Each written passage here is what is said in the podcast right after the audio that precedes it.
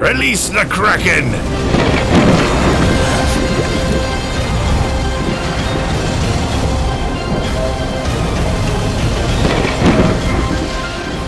Bienvenidos una tarde más a la tripulación Kraken. Esta semana estamos con toda la tripulación después del gran recital que Ver fue a ver de su banda favorita. ¿Cómo te fue, doctor, la anterior semana en tu recital? Todo bien, ¿cómo están chicos? ¿Cómo estás Fred? ¿Cómo estás Vas? Bien, la verdad, eh, les gustó bastante a la gente el, recital, mi, disfraz de, de, Art the Clown de Terrifier, ¿no? Fui a sembrar un poco el pánico ahí y la verdad la pasé bien. Pero una vez más con ustedes, muy feliz de, de tenerlos a todo el equipo y ¿cómo estás querido Vas? Ahí ando, estoy teniendo la verdad un, día bastante agridulce tirando a triste. Detrás mío capaz puedan notar ahí el pequeño altar que me he hecho. Eh, hace un par de horas se anunció que falleció Kevin Conroy, que fue la voz de, Batman en las series animadas y en los juegos de, Arkham. La verdad que definió muchísimo la infancia como Batman de, muchos de nosotros y, bueno, ya después les contaré una anécdota que tengo en particular con él y, un peso que me va a quedar. Pero bueno, por lo menos ya llegamos al el capítulo de hoy. Se lo dedico al buen Kevin. Y, nada, pondremos eh, la mejor onda para tener un buen capítulo como siempre. Claro que sí, y recargados de energía juntos a Maltín. Comenzamos el episodio de hoy dándole la batuta al buen eh, maestre Vaz. ¿Qué tenemos esta semana, Vaz? Bueno, primero tenemos que alzar las copas y celebrar a un señor que al fin logró hacer algo con su vida. Porque después de 25 años, eh, que, es, cuando comenzó la serie en Japón, Ash Ketchum finalmente se convierte en campeón mundial en el torneo de los ocho maestros de la serie mundial de coronación en el final de temporada de Pokémon Ultimate Journey. Em, es algo que, como muchos saben, sigan la serie o, simplemente los videojuegos, ha sido el tema que lo ha arrastrado a lo largo de todos estos años. Y bueno, finalmente The Pokémon Company decidió eh, decir, bueno, a ver chicos, ya, ya es hora, dejémoslo ganar al, pobre muchacho. Este, yo sé que particularmente no he estado tan, tan pegado a, lo que es el mundo de Pokémon durante mucho tiempo, sin duda el anime no, no lo sigo desde hace añadas, pero, pero es un lindo momento, estuve viendo los videos de lo que es la, pelea, el capítulo en sí, y de verdad que ha, ha removido muchísimo la nostalgia por ahí. No sé si ustedes en su momento han sido fans de Pokémon, ¿qué tal les parece esta noticia tan, tan loca? Y bueno, que se hizo esperar definitivamente mucho. Sí, no, yo no, no seguía, sino sigo siendo fan de Pokémon, pero igual que por las series, como que las dejo a ratos un poco de lado. Eh, pero hay que ver que el tema de Alola y esta última, como que están volviendo a retomar eh, bien. Si ya se volvió en un meme, ¿no? De cada vez llega a la final o hasta por ahí y no le dejan ya necesitaba ser campeón. Eh, de hecho, creo que está bueno porque justo en esta serie es donde han hecho más cameos, por así decirlo, a, varios personajes de las anteriores eh, temporadas y además de las anteriores generaciones y solo jugar los juegos. Eh, de hecho, ya está a punto de salir el nuevo Pokémon, así que creo que está un poco quedando el hype para que muchos vuelvan a retomar, a hablar de este tema, no solo volver a ver la serie, sino a retomar los juegos. Eh, yo creo que ya se lo merecía. No sé qué pasará en siguientes series, pero con esto por lo menos ya para muchos es la culminación de algo que ha comenzado en su infancia. Y a ti, Ver, ¿te gustó la noticia? Que supongo que te tomó varios años eh, poder tenerla. Sí, absolutamente. O sea, como ustedes dicen, ¿no? llegó ya a volverse algo del público conocimiento, ¿no? La incapacidad de Ash de lograr lo que tanto quería, que también yo creo que era un hilo conductor, ¿no? Para la serie y ahora obviamente después de mucho tiempo se logra esto y un lindo homenaje, ¿no? Porque realmente, independientemente si la veas o no, si la agarraste en un momento, en determinado momento, la edad que tengas, yo creo que hay un rango que sí sabe de Pokémon y obviamente en ese capítulo se sintió identificado, ¿no? Yo creo que además es un guiño para Messi, porque si Ash puede ganar después de tanto tiempo, yo creo que es el momento de Messi también. Claro, claro que sí. ¿Qué más tenemos? Vas. Esperemos que sí, esperemos que sí. Bueno, nos vamos con otra, otra noticia que nos agarró también por sorpresa en curva. Esta semana, eh, Estudio Ghibli publicó en sus redes sociales un pequeño teaser sin muchos detalles que augura una colaboración junto a nada menos que Lucasfilm. Em, si bien no hay, como saben, no hay muchas eh, franquicias debajo de, las salas de Lucasfilm, sí son importantes. Y lo más probable es que se trate de una participación de parte de Studio Ghibli para la segunda temporada de la antología animada de Star Wars Visions. Eh, este año, hace relativamente poco, pudimos eh, disfrutar esta serie, donde una serie de diversos estudios de animación japonesa pudieron saltar al universo Star Wars y contar sus propias historias con sus propios estilos. Y sin duda es muy interesante eh, el prospecto de que Estudio Ghibli, que es famosísimo y uno de los más reconocidos a nivel mundial, se sume a esta iniciativa. Em, hay mucha expectativa con, respecto a qué estilo de historia podrían estar contando, sabiendo que, que, bueno, ellos tienen una trayectoria y un estilo muy, muy particular. Em, ver por ahí, ¿vos tenés alguna predicción sobre lo que podríamos estar viendo?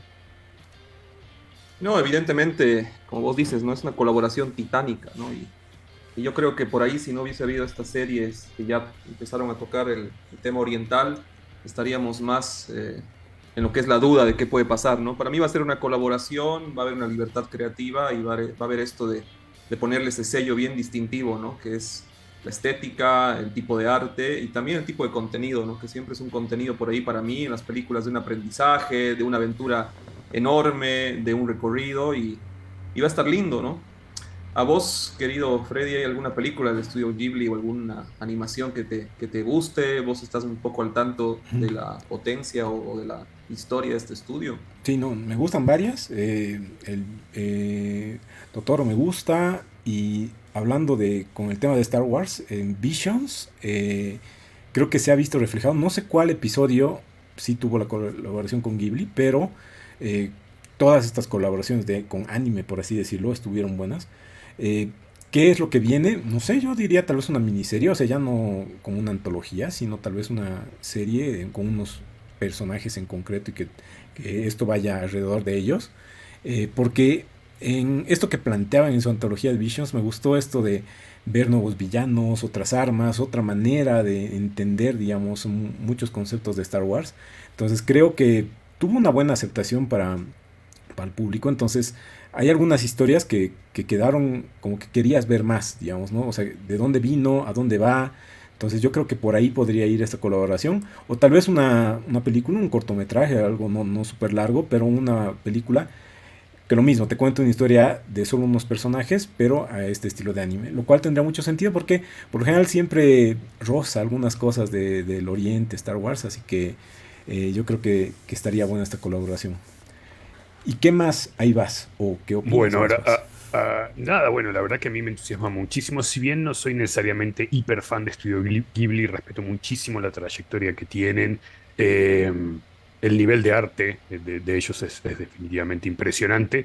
Y como para hacer un pequeño enganche, les cuento que em, su famosa obra maestra, La tumba de las luciérnagas, que nos hace derramar tantas lágrimas cada vez que la volvemos a ver, eh, también tuvo novedades esta semana porque los caramelos tan conocidos que aparecen, los Akuma Drops, van a dejar de producirse en el 2023. Así que si quieren aprovechar y tener así un último memento de, bueno, que aparece de manera tan prominente en los de las luciérnagas, les recomiendo que se consigan uno de Japón rapidito.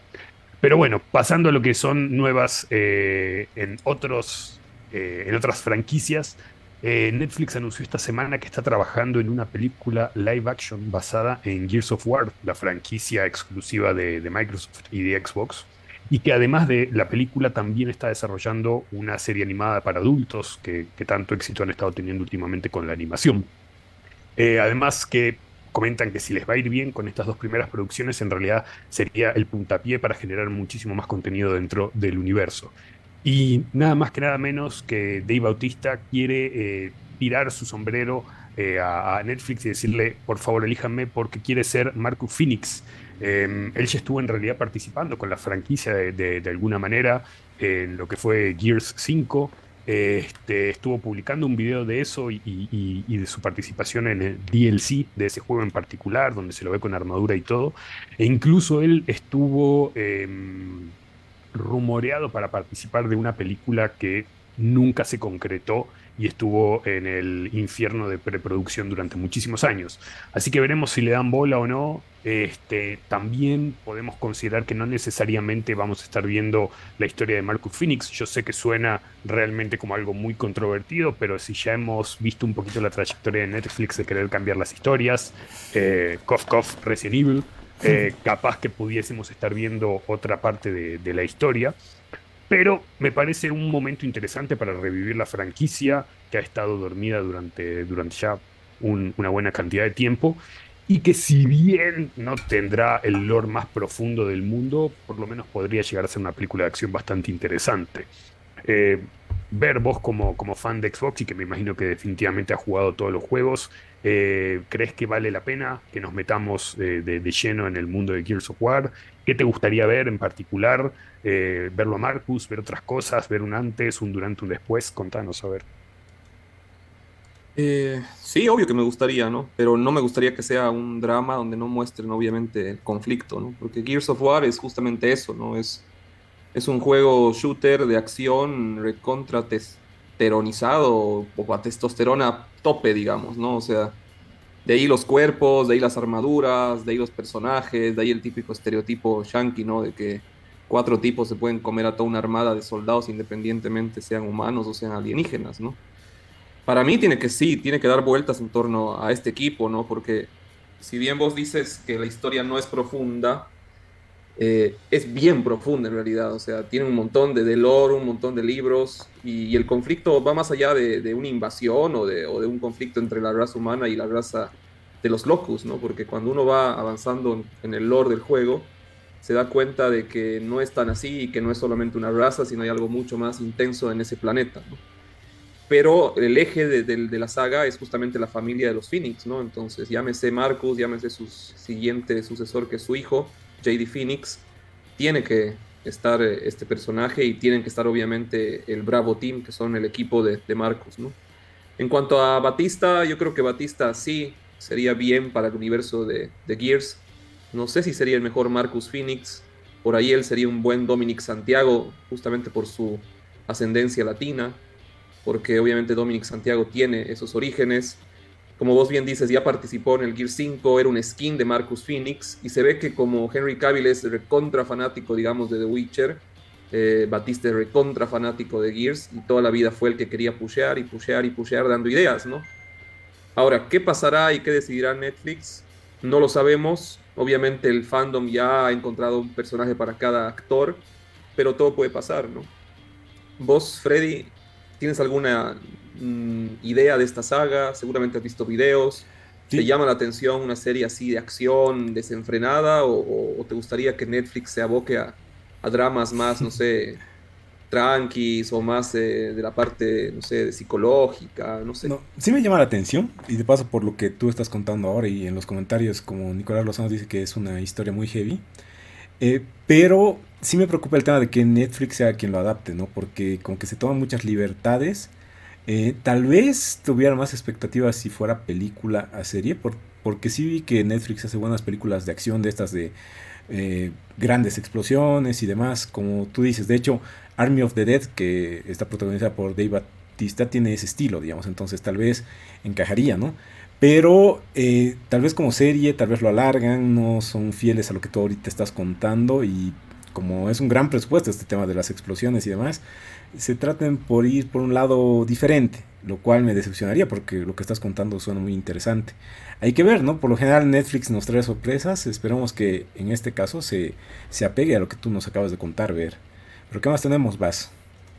Tal cual, tal cual. Acierto sí es acierto. Netflix es, es, una lotería, ¿no? Mm. Pero bueno, yéndonos a alguien que verdaderamente tiene una cantidad de plata brutal para despilfarrar en sus producciones, em, sorprendió esta semana James Cameron con un poquito de retroceso. Si bien él anda muy confiado, eh, o bueno, andaba confiado lo suficiente como para querer agrandar todo el universo de Avatar, em, dice que ya no tiene muy, muy muy seguro si va a ser una quintología como inicialmente tenía planeado. Eh, sí recuerda que bueno, la película 2 y 3 fueron filmadas codo a codo, lo que significa que sí o sí vamos a tener una trilogía, pero en base al resultado en taquilla de The Way of Water y seguramente la tercera, se va a definir si se van a continuar con las otras dos películas. Eh, ha empezado a admitir de a poquito que obviamente estamos en un mundo muy diferente. Eh, eh, en el que estábamos cuando salió la primera película y que no necesariamente están todos los mismos elementos por lo cual triunfó en su primer lugar. Em, y es más, incluso ha dicho que, bueno, eh, ciertas ideas que ya tenían bien definidas han tenido que ser descartadas, que ciertos elementos de eso va a aparecer en Way of Water y otros van a aparecer en un cómic que van a, que van a hacer que, coincida con la película, porque no tenían la suficiente calidad como para hacer em, una película en sí, lo cual me molestó un poquito porque es como que, ah, bueno, eh, sirve para material de cómic, pero no de película y, le está bajando un poco la categoría a lo que es este, este formato. Eso me rayó un poco, James, querido Jim. Em, pero bueno, ¿qué, qué, qué, les parece esto de que de estar tan agrandado, de repente él solito se empiece a, pinchar el globo. ¿Les parece que quizás sea una mala indicación para lo que estamos por ver acá en un par de semanas con, con The Way of Water? ¿Les parece que quizás tres son suficientes, ¿para qué carajo queremos cinco películas de algo que no vemos hace más de 15 años? Vos, Fred, estás entusiasmado, ¿no? Mira, sinceramente, más de una ya no era suficiente. Eh, está alargando sin motivo, yo creo, esta franquicia. Pero yo leía ahí que eran más rumores que noticias. Que lo que había pasado era que ya eh, los directivos, las grandes cabezas de estos ejecutivos que nunca vemos, eran el que los que le habían cerrado el grifo del dinero, ¿no? Que oye, mira, ya todo bien, pero no vas a recaudar todo lo que vamos a invertir, así que déjalo en trilogía, ¿no? Porque, como tú dices, estaba muy agrandado al principio, decía, no, esto va a ser eh, cinco películas o más, tal vez, y no sé qué, pero creo que con las declaraciones que nos acabas de decir, eh, le está bajando el tono, pero a un punto más realista, ¿no? Porque como dices, ya, o como él decía, ¿no? Ya ha pasado mucho tiempo, ha cambiado esta perspectiva en su momento, sinceramente muchos la han ido a ver, no por, por la historia ni por eso, sino porque era como que la película en 3D, pero esta con lentes, ¿no? Que, salía de la pantalla, que, que, te mostraba el futuro de cómo iban a ser las películas y ahora sinceramente es como que eso se ha desinflado muchísimo, ¿no? Por más que hay películas en 3D, la mayoría que no las ve y demás. Entonces, eh, para mí hacer de hecho esta segunda y una tercera ya es mucho, digamos. Hay que ver cómo va la segunda, pero un poquito viendo el tráiler y demás tampoco me parece la gran cosa, digamos, pero tal vez da ahí en un mercado tipo el chino o algo así, un super de super taquillera y obviamente la tercera más va a ir, pero después de eso yo ya no seguiré jalando el chicle de esta eh, de esta historia. Pero a ti ver te, emociona o pensabas que era otro tipo de, de historia tipo de no los avatar azules, sino el avatar que nos importa, que es el último maestro aire, que yo pensé que de eso se trataba la noticia y no de James Cameron. y a mí no, no me interesa ni uno ni el otro, honestamente, ¿no? Pero ni el calvo yo creo que ya a esta altura el hecho de que sean 5, 6, 10 o 20, como vos dices, va a ser solo un tema de económico, digamos. Exacto. Así que no es que no la vaya a ver, porque es una película, como dicen acá, pochoclera, ¿no? Para ver, agarrar tus pipocas y verla, digamos, ¿no? Y, hace rato que no veo una buena película en 3D. Me acuerdo que esa película que vi en ese momento era muy grata, como vos dices, era una cosa bien novedosa. A ver, ojalá que la historia en esta oportunidad pueda rescatar un poco de eso y más sea la historia y el contenido, porque si él realmente tenía pensado cinco películas dirigidas por él, calculo que él cree que su historia va a tomar una importancia grande, digamos, ¿no? No creo que sea una demostración de tecnología nomás, ¿no? Así que va a depender mucho de eso y, y bueno, lo manejo con cautela. Sí, sí, en los comentarios de hecho nos apoyan de que la saga de... a nadie le gusta la saga y ahí deberían haber dejado la... Innecesario y terrible, tal cual, ¿no? Y yo, yo estaba tratando justamente después de leer esta noticia de hacer memoria de cuándo fue la última vez que realmente me comí una película en 3D y, sinceramente no lo recuerdo. Eh, creo que que bueno, eso es, eh, ese es el gimmick que tuvo Avatar en su momento, efectivamente fue filmada en 3D versus todas las porquerías que nos sueltan hoy en día que son convertidas en postproducción. Pero no, no, no, no jalamos ni para adelante ni para atrás. Y del Avatar Calvo, lo interesante es que ya va a salir su película. el año que viene, ya va a salir la, película animada que todos están esperando. Seguramente ya vamos a tener más novedades para comentar en un futuro próximo.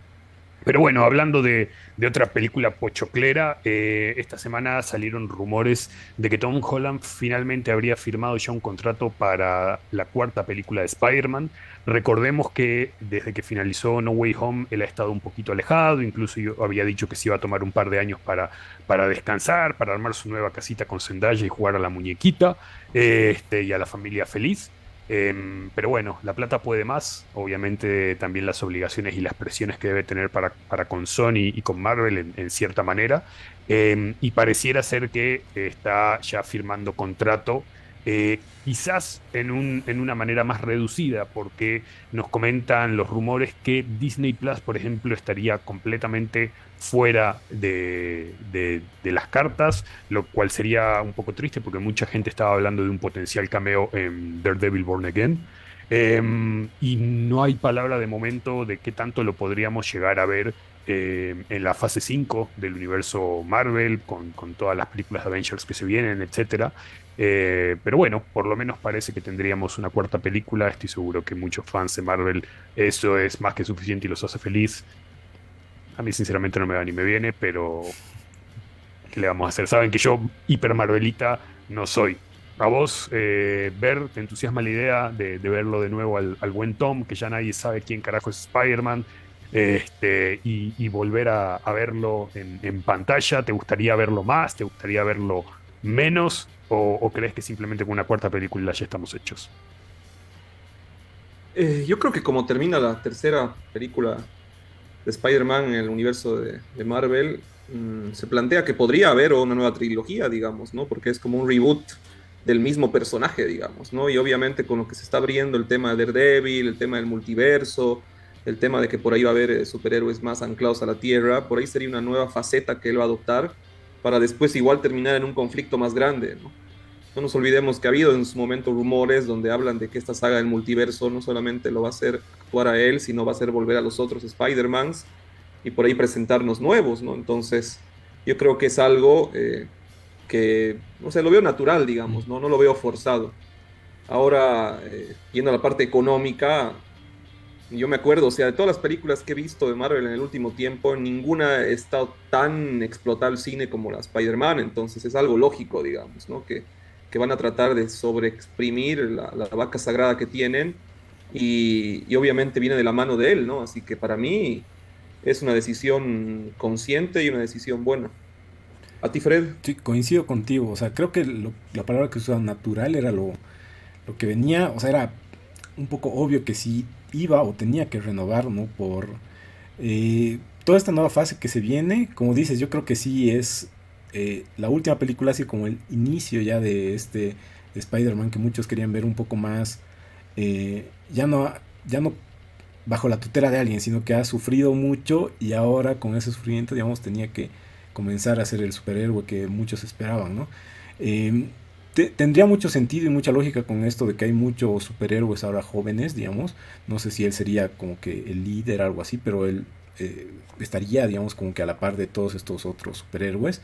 Y muchos decían que no, el tema del, eh, de las películas de Avengers que vienen después tendría como que una situación en la Tierra y otra como que en, en el espacio, por así decirlo. Entonces, eh, si ya se vuelve un héroe un poco más urbano, con Daredevil, eh, con todo lo que ya vemos tal vez con Hawkeye y demás, tendría sentido de que aquí en la Tierra estén haciendo algo, mientras en el espacio, bueno, están los otros superhéroes haciendo otras cosas, ¿no? Eh, yo creo que el tema de la renovación de, de que sea solo por una película, por así decirlo, creo que ya es esto de que decíamos ya hace varias noticias de que ya a ningún actor creo que le están renovando por 10 años y demás como antes, tal vez por esta cautela de veremos cómo va la película o veremos cómo está yendo la historia para ver si lo necesitamos o no a futuro. Entonces creo que esto ya es más una decisión de este arriba y no tanto que no lo quieren para mucho más, pero, pero yo lo veo así. Pero creo que tú vas, eh, te da lo mismo si vuelve, ¿no? Tom Holland al MCU, ¿no? Mira, la verdad que como te digo, eh, no es necesariamente mi personaje favorito. Definitivamente no, no me ha encantado cómo, cómo, lo trataron en general esta cuestión de que siempre tenga que ir acompañado a alguien que no pueda valerse por él mismo. Eh, que creo que en todo caso, eh, eh, como dicen, es momento ya de verlo independiente, valiéndose por su cuenta. Es más, me gustaría verlo solo, no que tenga que depender ni, ni de un mentor eh, que reemplace a Tony, como podría ser Daredevil Mark Murdock. Ni, ni como un eh, miembro más de un equipo o, él mismo siendo mentor de gente más joven. Creo que es como que déjenlo vivir su propia historia. En teoría tiene tantos años que debería poder valerse por, por él mismo. Eh, y supuestamente Tom Holland, que es tan carismático, que esto, que lo otro, que no voy a decir que no, eh, pueda él solito llevar el ritmo de, una peli. Pero bueno, vamos a ver, seguramente esto es simplemente el inicio, dudo mucho que, no, vayan a querer expandir su, rol de una manera u otra y, veremos hasta, hasta dónde cede Tom Holland versus ese plan de vida que tenía él a, nivel personal. Pero bueno, pasándonos a la otra esquina, como siempre, siempre tenemos el, rebote de la cancha de ping-pong de un lado a otro, nos vamos a lo que es eh, DC, y esta semana eh, han habido igual un, par de, novedades respecto a, lo que se viene. James Gunn y Peter Safran han tenido eh, durante estos días sus primeras grandes reuniones para definir el futuro de DC Studios.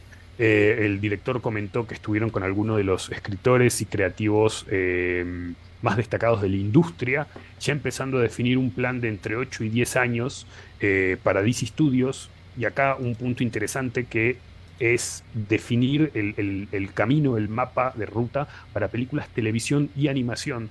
Eh, entonces me, gustó mucho que volvió a entrar particularmente esa última palabra en, juego, la parte de animación. Es como que le está dando el respeto que merece. Durante muchos años sabemos que, DC en la parte de animación ha mantenido el, vigor de, esta, de esta franquicia. Me gusta que la tomen en cuenta y no como Saslab que la tenía tan, tan tirada atrás, tan desprestigiada. Eh, también aclaró que en realidad lo que él busca es mirar hacia el futuro, ¿sí? Eh, y eso da mucho a entender que no va a haber eh, una renovación del Snyderverse, no va a haber ese famoso Ager Cut de, de, la primera película de Suicide Squad que mucha gente andaba pidiendo, sino que en realidad nos tiramos de acá para adelante. Sí puede ser con caras familiares, pero siempre mirando al futuro, no querer reciclar, rescatar a lo que quieras, lo que venimos por, por atrás. Em, y eso me parece hasta ahora, hasta ahí todo lo que venía escuchando me encantaba. Y ya de ahí tuvo que irse a la mierda, como suele ser James Gunn. Y tiró un par de nombres, este, uno que me agrada, otro no tanto. Y habla que les gustaría hacer por ahí alguna cosita con los Metal Men eh, y con Batmite. Y, y, ahí vemos una cosa que, bueno, yo les comentaba que me preocupaba un poquitito cuando, cuando lo nombraron a él, que tiene ese gusto por eh, personajes e historias eh, de, los cómics muy oscuras, muy desconocidas. Los Metal Men son unas cosas interesantes y es justamente eso, eh, semi, semi cyborgs, robots hechos de diferentes elementos eh, de la tabla periódica que les proporcionan diferentes habilidades. son muy locos, tienen unas ideas muy, muy bizarras y unas historias muy interesantes no me molestaría. Ahora que me venga a joder con, con Batmite, que en realidad es una entidad de una dimensión alterna como es Mitziplix para Superman, Batmite es fan de Batman, entonces por eso se, se, viste como Batman, me parece un despropósito y una huevada de un tamaño colosal. Pero estoy seguro que como es James Gunn y ya está a la cabeza y le gustan esas cosas bizarras, seguramente alguna cosa tendremos que ver de esas. Em, no sé, no me llama mucho la atención. Ahora les voy a dejar comentar al respecto, pero quiero hacer el enganche con la otra noticia que tenemos de DC esta semana. Eh, Jason Momoa anduvo haciendo las suyas. No vamos a hablar de que ahora le, encanta andar en bolas por televisión nacional, ese es un tema aparte. Eh, pero comentó que eh, está trabajando en. Bueno, está empezando a trabajar en dos proyectos secretos. Uno con DC Studios. y él está hablando de que realmente es, una pasión, un proyecto pasión de él, que siempre lo quiso hacer y entre lo que él fue hablando y entre unas cosas que hizo James Gunn eh, en Mastodon, que es el reemplazo de Twitter, parecería indicar que podría hacerse un proyecto con Lobo, eh, que es un, villano espacial al pelo para Jason Momoa, pero estamos hablando de que estaría interpretando dos personajes completamente diferentes dentro del universo DC. Seguramente si alguien lo puede hacer funcionar es, es James Gunn, pero no hay nada confirmado. Este, sí hay unas anécdotas ahí muy interesantes porque en su momento cuando Zack Snyder lo, fue a, castear a Jason Momoa, recordemos que Jason Momoa hizo casting para Batman, por supuesto no lo agarró, y cuando él se fue haciendo la idea de, utilizarlo a Jason para Aquaman, y le preguntó a Jason, ¿para quién crees que, te vine a hablar ahora? Y él le dijo Lobo, porque realmente es muy fan del personaje. Eh, entonces podríamos quizás ver un, proyecto pasión realizado de, alguna manera. Y por otro lado dice que está trabajando en, un proyecto que para él es el santo grial, que no tiene relación alguna con DC, pero que es incluso más importante. Y eso me dejó así realmente pensando qué puede tener que hacer este tipo que, que realmente enloquezca a todo el mundo. Pero bueno, esas son las noticias de parte de, de, DC. Lo vamos a poner a hablar a Freddy primero para que le baje la bilis a, ver, sabemos que lo tiene hasta los huevos todo este tema. Este, ¿Qué te parecieron esas, esas novedades? ¿Te, te, gusta estos disputas que va a hacer James Gunn? Eh, algunos sí, como decías al principio, la primera parte sí me ha emocionado y coincido con Matt en los comentarios de que eh, retomen este tema de la animación. Eh, el tema de Young Justice, por ejemplo, sí me gustaría seguirla viendo. También otro tipo de películas y demás con demás superhéroes. Como dices, traer a superhéroes o estas historias más mm, de la periferia, a ratos son buenas, a ratos son malas ideas, pero como dices, creo que aquí sí le está pifiando un poco. El tema de Momoa eh, me parece interesante. Eh, o sea, pero esto de Lobo, Aquaman y demás, no, sé, o, cómo le harían. Y del otro proyecto, de hecho, me has dejado más en dudas que en otra cosa. O sea, no, tengo ni idea de, qué se trata ese tema del Santo Grial, digamos, de que habla de Jason Momoa. Eh, volviendo al, tema de James Gunn y Sarla, me parece que está bien que ya no vean atrás, ¿no? Eh, que traten de renovar, eh, por así decir, eh, todo. Como, como decías, tal vez traer algunas cosas que han funcionado. Y, pero ya no que el Snyderverse, que otras cosas así, ¿no? Tenemos que volver, que esa sea la piedra fundamental, ¿no? Creo que lo que ha funcionado, agarrarlo y traerlo ahora de vuelta y tal vez mejorarlo, obviamente. Creo que ese es el camino, pero hasta ver sus productos finales, hay mucho tiempo, entonces para poder juzgar qué nos traen hay que esperar, ¿no? Por el momento son grandes expectativas, pero lo dejo hasta ahí. Y tú, Ver, sé que es un tema que no te gusta, pero ¿qué opinas al respecto? Justamente ahora me está gustando un poco, digamos, porque estoy comenzando a ver cosas de verdad, digamos, y no, y no la típica noticia de en esta semana se decapitó a tal persona y apareció de la, de la cabeza de la hidra una nueva. Claro. Y la siguiente lo mismo, ¿no? Y en este caso, a mí de DC de verdad me gusta a veces mucho más por ahí lo que no les gusta tanto a ustedes, que son los héroes, antihéroes y villanos periféricos, ¿no? Y, lo, que, lo que yo he visto en este tiempo en cuanto al, a Gunn y a su inclusión en el cine del lado de Marvel, del lado de DC, es el buen manejo de estos personajes, ¿no? Entonces, para mí no, no, no lo veo como algo malo, ¿no? Yo creo que obviamente todavía no se está animando a decir qué va a hacer o qué plan tiene con los grandes personajes y por ahí esto también es como para dar algún tipo de noticia de lo que planea hacer. No me parece mal que de una vez le dé el cierre a estos Snyderverse, Ayer Cut, el no sé cuál corte, el corte del corte, porque justamente es el pasado, ¿no? Y creo que ese pasado es el que nos está anclando a ver un DC fructífero. Y en cuanto a Momoa, sí, para mí nació para ser lobo, ¿no? O sea, sería muy ridículo que sea otro. Y yo creo que hay maneras, ¿no? O sea, va a haber maneras, sobre todo hoy en día con la tecnología, para que por ahí no choque, ¿no? Con su personaje de Aquaman. Aunque la verdad tampoco creo, los veo chocando si no lo quieren hacer así, digamos, ¿no? O sea, no, no es que sea como Batman y Robin y va, a ser el mismo actor, digamos. Claro. Así que, así que por ese lado no lo veo tan imposible, ¿no? En cuanto al Santo Grial, ahí sí me quedo con la duda y la verdad, o va a ser algo muy interesante o va a ser una cosa ridícula. Pero bueno, está bien crear ese hype, a ver qué pasa. ¿Tú no sabes nada más? ¿Vas desde Santo Grial? ¿No había rumores, nada? Saben que no, para nada. Me, puse a ver cuáles son los grandes intereses de este tipo, este, como para poder pensar algo. Y, y, quizás nos estamos yendo por, por mucho por lo geek y no sea necesariamente eso. Una cosa que, por ejemplo, yo no tenía idea es que él tiene una colección, pero inmensa y, ridícula, de cámaras Leica. Le encantan las cámaras antiguas y cosas por el estilo. No sé, capaz un, autobiográfico de eso, o por otro lado vaya a ser una película de, Guinness que le encanta la cerveza de, ellos, no sé. Capaz no tiene nada que ver, ¿no? Este, sabemos que igual que está muy metido con, con todo lo que es la cultura eh, hawaiana, que, es parte de, su ADN, y, quizás sea algo que vaya por ese lado eh, y nos está despistando durísimo, pero me parece que vamos a tener que esperar podemos hacer miles de conjeturas, pero, pero concreto nada, porque no nos ha dado realmente pistas mucho más puntuales. Buenísimo.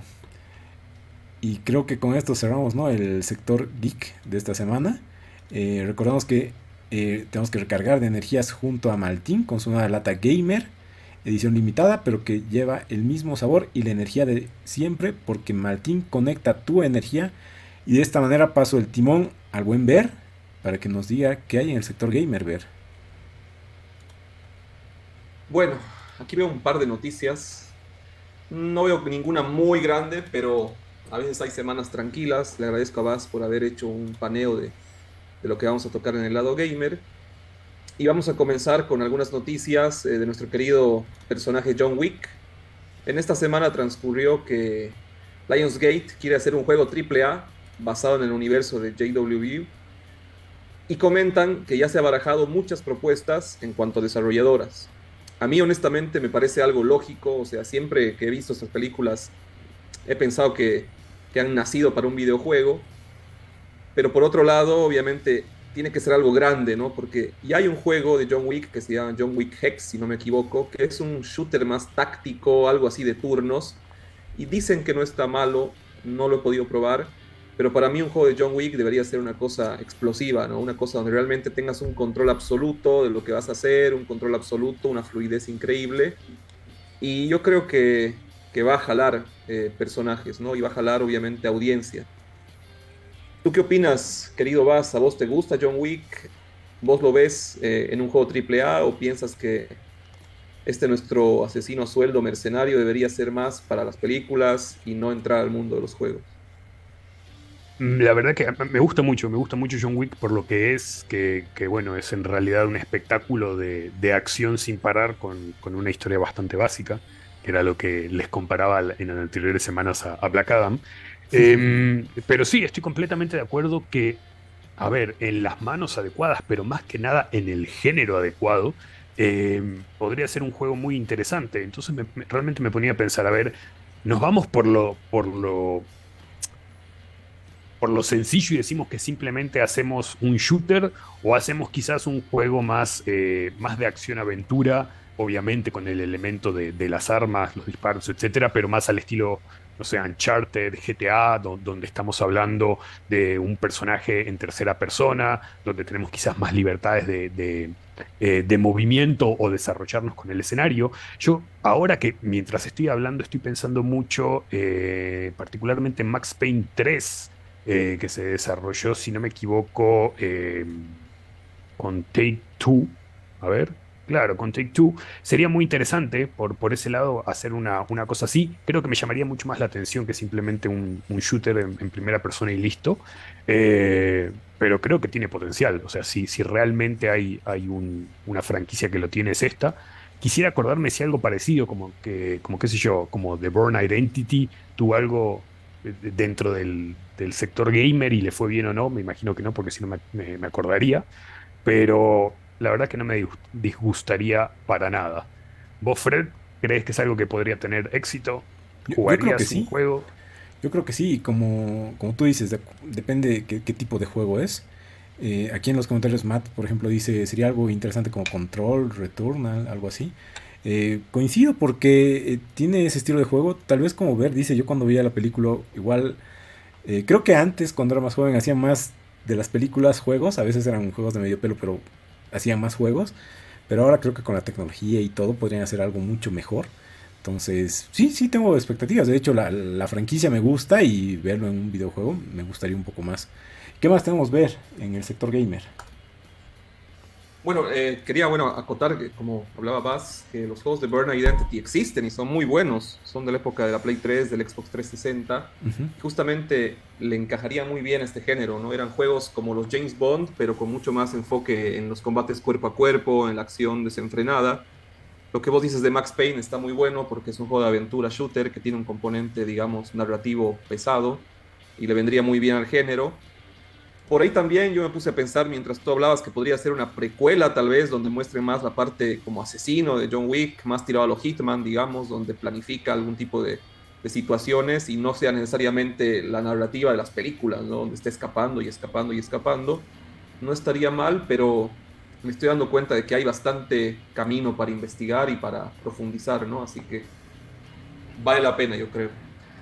Pasando a una siguiente noticia, como decías Freddy, hablando de este gran juego del Horizon, de esta saga que pertenece a Sony, se vino rumoreando que no solamente se vienen juegos como los juegos que se vienen en Bere en esta franquicia, sino que, y me, extrañó mucho, eh, parece que tenemos cerca un MMO de Horizon, o sea, en el universo de Horizon.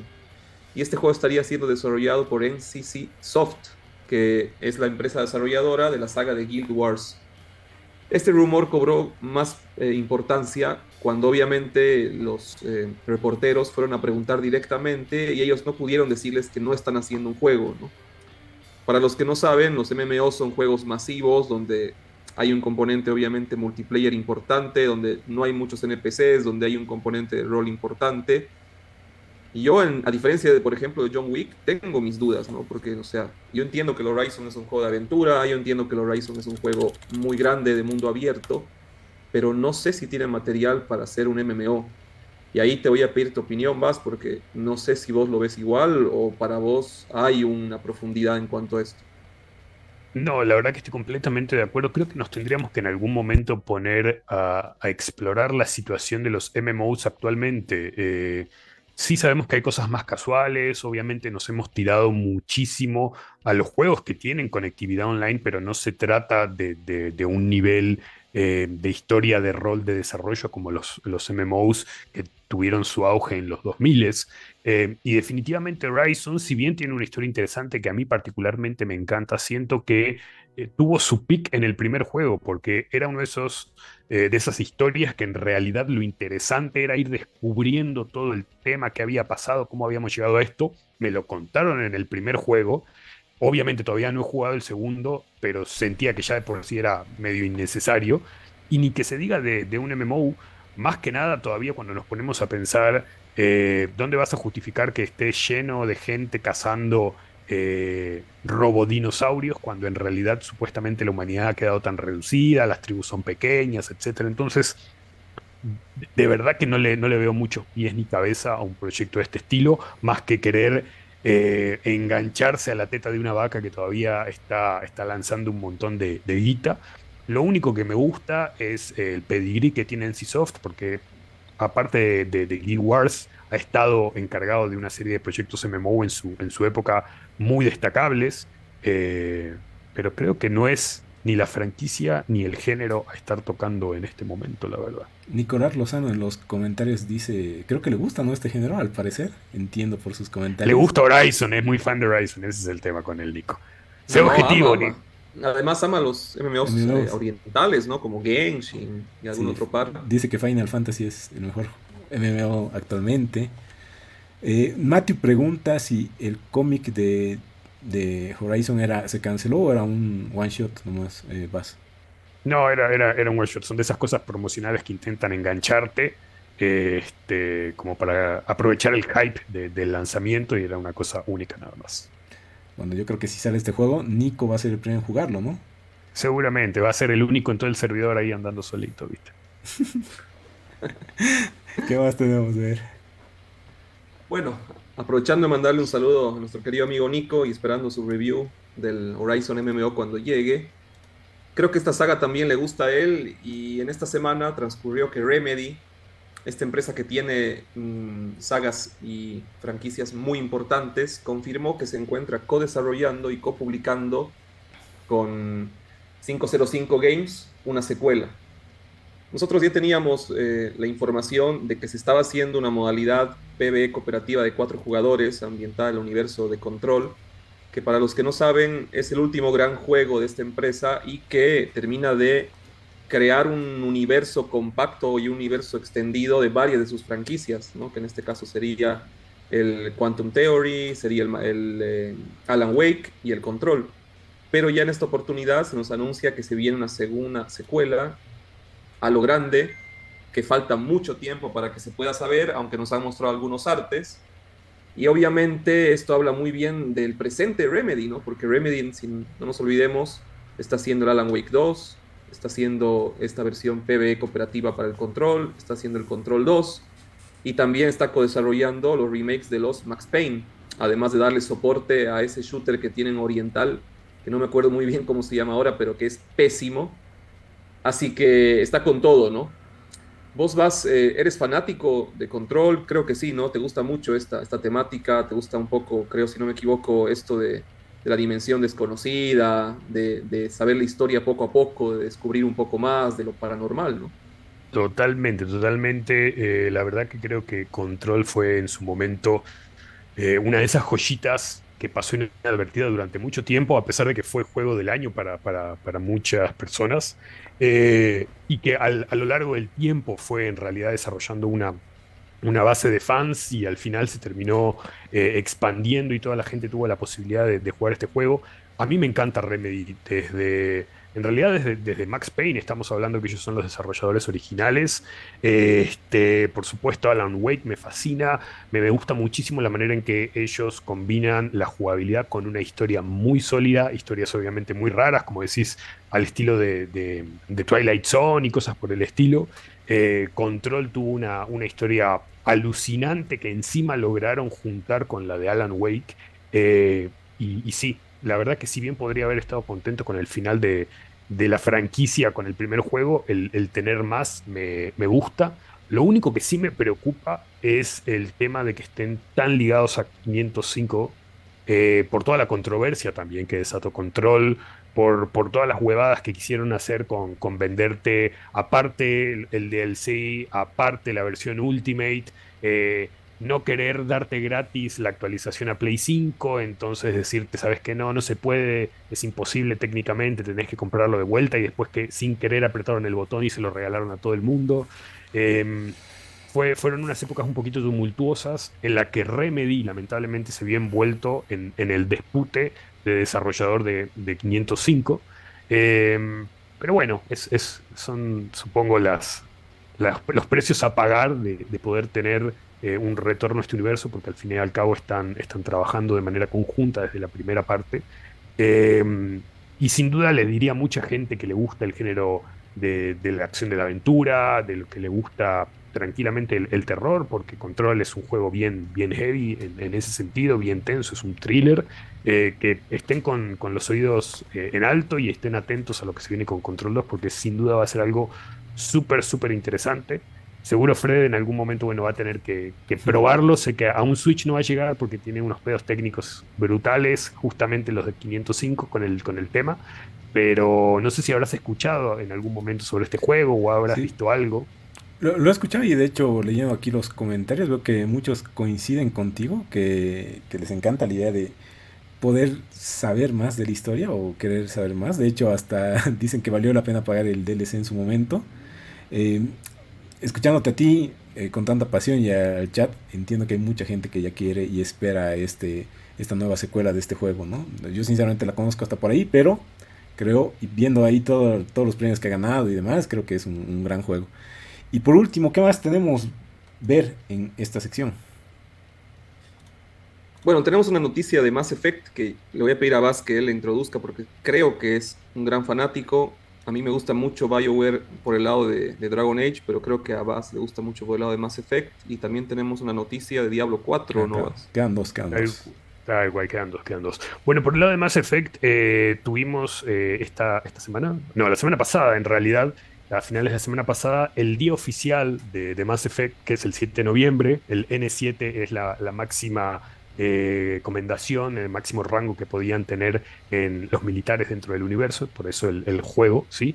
Eh, y compartió un mini teaser de, lo que es Mass Effect 4. Sabemos que hace bastante tiempo que están en desarrollo, están súper callados, no hemos tenido grandes detalles.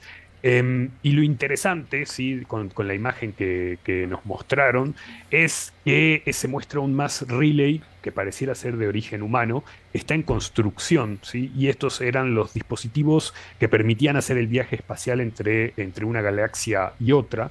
Em, y spoilers, lo siento, esta franquicia es viejísima, ya deberían saber el final. Em, como teníamos la posibilidad de elegir nuestros desenlaces y había diferentes finales, no todos terminaban igual y pareciera ser con esto que nos han mostrado que el final canónico de la trilogía vendría a ser justamente en el que logran destruir a los Reapers, que eran los, los antagonistas principales, destruyendo los más relays, lo que hacía que el universo quedaba aislado entre una galaxia y otra. Y eso es un desarrollo a nivel historia para una trilogía que estaba muy concentrada en justamente su lore, muy interesante, nos deja con muchas ganas de saber más. Este, pero lamentablemente parece que Bioware de momento no tiene ningún plan de, soltar un poquito más los detalles. Parece que quieren definitivamente evitar cualquier eh, conflicto similar a lo que pasó con Mass Effect Andromeda, que fue uno de los juegos más decepcionantes que pudo haber sacado la compañía. Eh, y nada, nos va a tocar esperar. Lo que parece que no vamos a tener que esperar tanto, por, por el contrario, es otra, otro gran juego esperado, otro gran número 4 dentro de la franquicia que es Diablo 4. Em, y los desarrolladores eh, han, empezado a, ponerse en campaña, están dando muchas entrevistas, están destacando ciertas novedades del juego, eh, porque se empieza a rumorear que eh, ese estará listo cuando esté listo de Blizzard, está ahí nomás. En abril podríamos estar recibiendo finalmente Diablo 4. Se dice que en The Game Awards el mes que viene vamos a tener un reveal y que incluso en diciembre ya podríamos estar metiendo nuestra platita en, los pre-orders. Estos son juegos que ustedes han jugado, que están a la expectativa, eh, les, gustaría, ¿les gustaría ver o les vale? Diablo lo he jugado, uh, supongo que el Diablo 1, haceñísimo, si me parece interesante. Eh, qué interesante que el 4. Y el otro, sinceramente, no lo he jugado. Pero ver, tú, tú, ¿qué nos dices de estos juegos? Absolutamente que me, me interesa verlos, ¿no? Por un lado, el Diablo, obviamente, soy, no, diría que soy el mayor fanático, pero siempre los he jugado con amigos y para mí es un juego recontra jugable. Tal vez no soy el, enfermo vicioso del endgame, que sé que es una gran parte del diablo, pero es un juego muy lindo y ahora que tengo una buena PC, lo recontra estoy uh, esperando.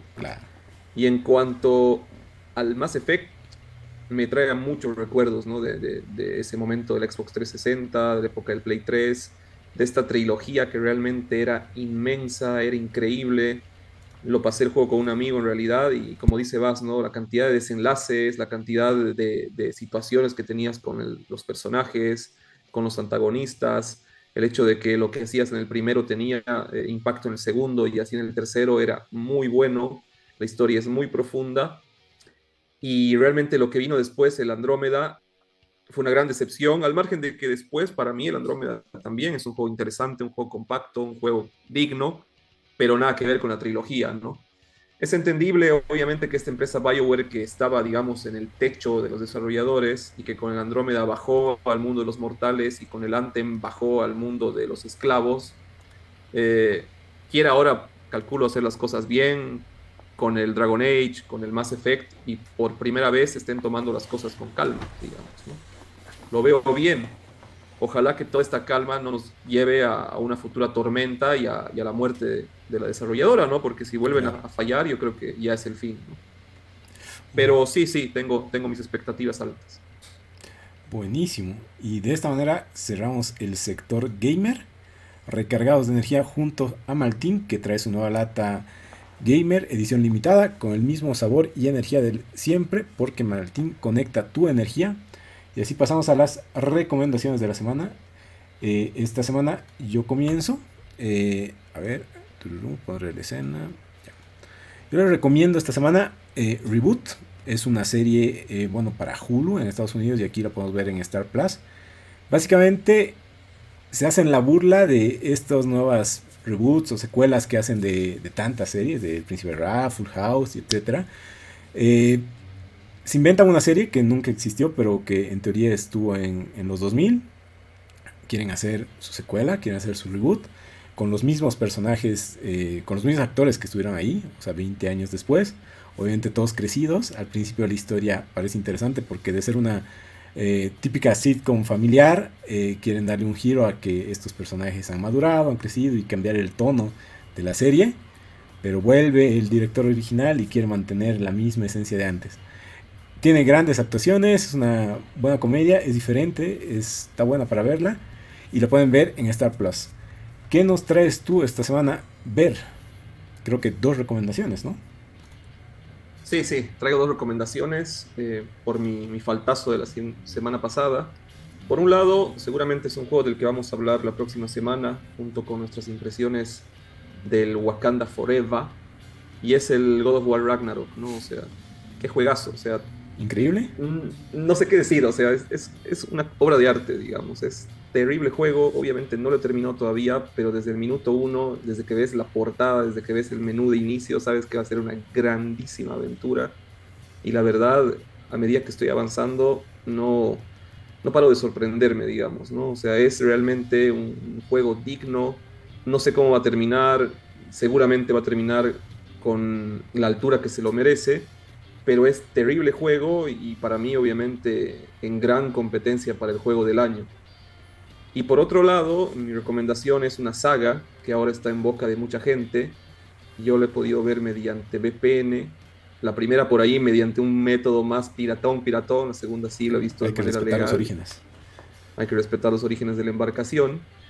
Y es el, la saga de Terrifier, ¿no? El Terrifier 1 y 2, que mucha gente dice que es una película de terror y yo diría que no, que es una película, un slasher, ¿no? Que son estos estas películas que, con, que mezclan el gore, el terror eh, y obviamente la violencia extrema. Y en esta oportunidad es todo eso desmedido, ¿no?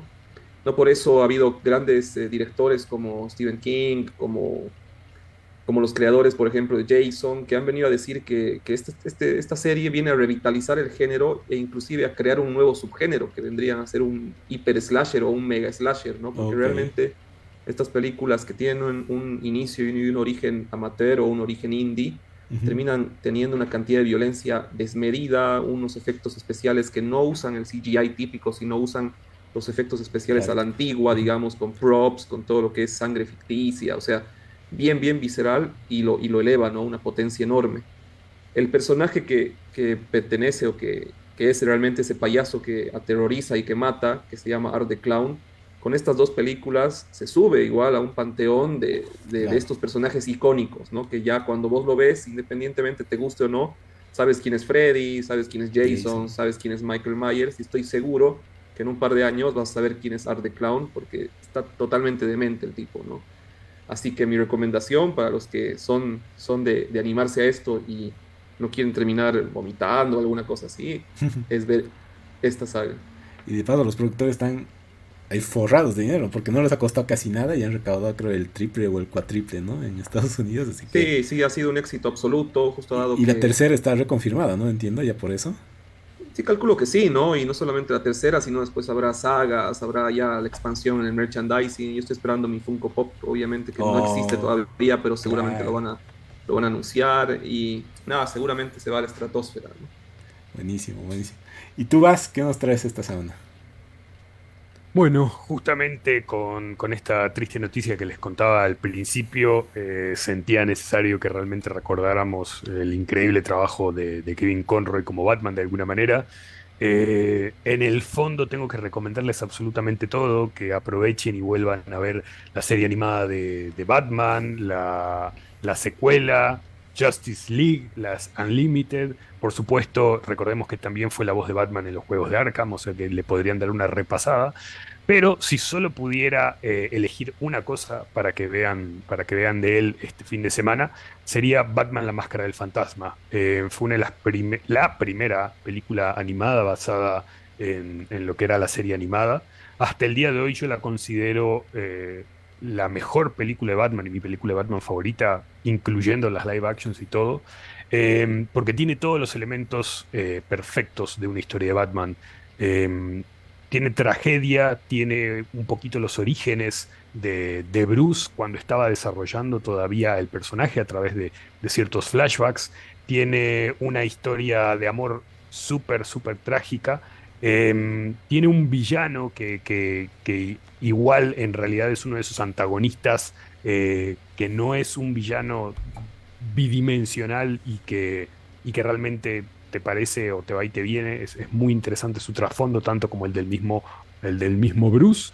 Eh, y encima de eso también lo tiene a Joker, porque qué historia de Batman no, no termina de ser increíble si no lo tiene a Joker interpretado por nada más ni nada menos que Mark Hamill, que, su trabajo como, como el guasón en, lo que es animación. Para mí, incluso excede a su trabajo como Luke Skywalker. Eh, y bueno, sabemos que, que, dentro de todo lo que fue la reestructuración de, de HBO, trajeron a toda la serie, a todo el contenido animado a alta definición, a 4K, así que en HBO Max no solo está disponible, sino que se ve muy bien. Yo hace relativamente poco, más bien la había vuelto a ver y sigue, sigue siendo tan buena como la primera vez que, tuve el gusto de, presenciarla. Así que nada, este, si van a, ver algo para recordar a Kevin Conroy este fin de semana, Batman, la máscara del fantasma. Buenísimo, gran recomendación, Vas. Y de esta manera llegamos a buen puerto, gran episodio. Saben que pueden seguirnos en todas nuestras redes sociales como Kraken Geeket y en Facebook como Kraken Podcast. Estamos aquí una semana más. ¿Y cómo fue eh, el, día de hoy, el episodio, Ver? La verdad, todo muy bien, todo en orden, muy contento de haber vuelto esta semana. Em, paso para anunciarles que se viene en el futuro una, una, nueva campaña de parte de Martin Gamer. Se va a venir una ronda de episodios donde vamos a introducir diferentes situaciones, todavía no puedo hablar mucho, donde seguramente vamos a poder interactuar mucho más con la audiencia, donde vamos a meter un poco más el tema de gameplays y donde posiblemente algunas personas, entre comillas estrellas, van a interactuar eh, con la comunidad y eso está muy bueno. La semana que viene arrancamos con eso y lo vamos a introducir y vamos a presentar toda esta movida que se viene. Bueno, para es el proyecto, el proyecto secreto de Jason Momoa, lo estamos acá, exclusivo. Posiblemente Jason Momoa aparezca ¿no? y nos revele cuál es el santo grial, pero mientras tanto nos volvemos a meter en aguas profundas y ya sabes, vas donde las aguas se agitan. Ahí está el Kraken. Nos vemos chicos, que tengan un buen fin de semana. Bye bye. Chau chau a todos. Release the Kraken.